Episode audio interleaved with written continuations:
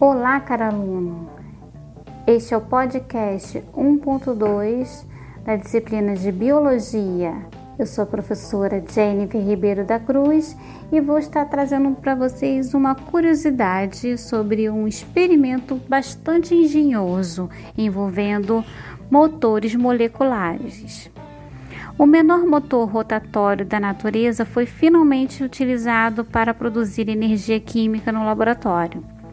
O experimento abre caminho para a criação de motores moleculares que poderão impulsionar os futuros nanoequipamentos, que seriam equipamentos com dimensões moleculares.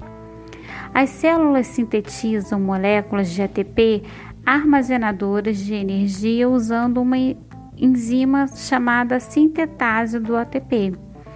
Parte dessa enzima é um motor que gira no sentido horário quando alimentada por um gradiente eletroquímico dentro da célula, forçando a produção de ATP.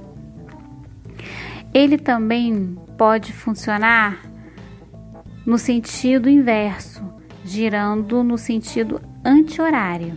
A enzima quebra ATP e libera energia. Cientistas japoneses fixaram a enzima em uma placa de vidro e uniram uma minúscula partícula magnética a seu rotor. Quando eles adicionaram as substâncias precursoras do ATP, que seria o, AD, o ADP e o fósforo, e submeteram o conjunto a um campo eletromagnético rotativo, a partícula magnética e o rotor começaram a girar e foi produzido ATP.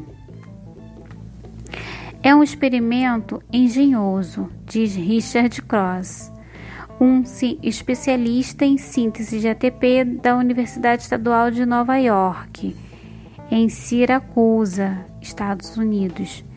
Esse cientista pretende unir moléculas do aminoácido cisteína ao motor enzimático, de modo que ele possa ser ligado e desligado.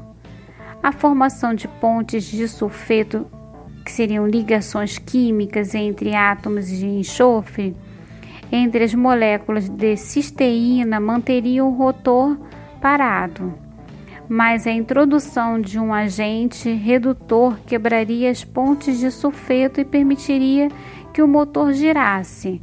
A adição de um agente oxidante restauraria as pontes e pararia o motor.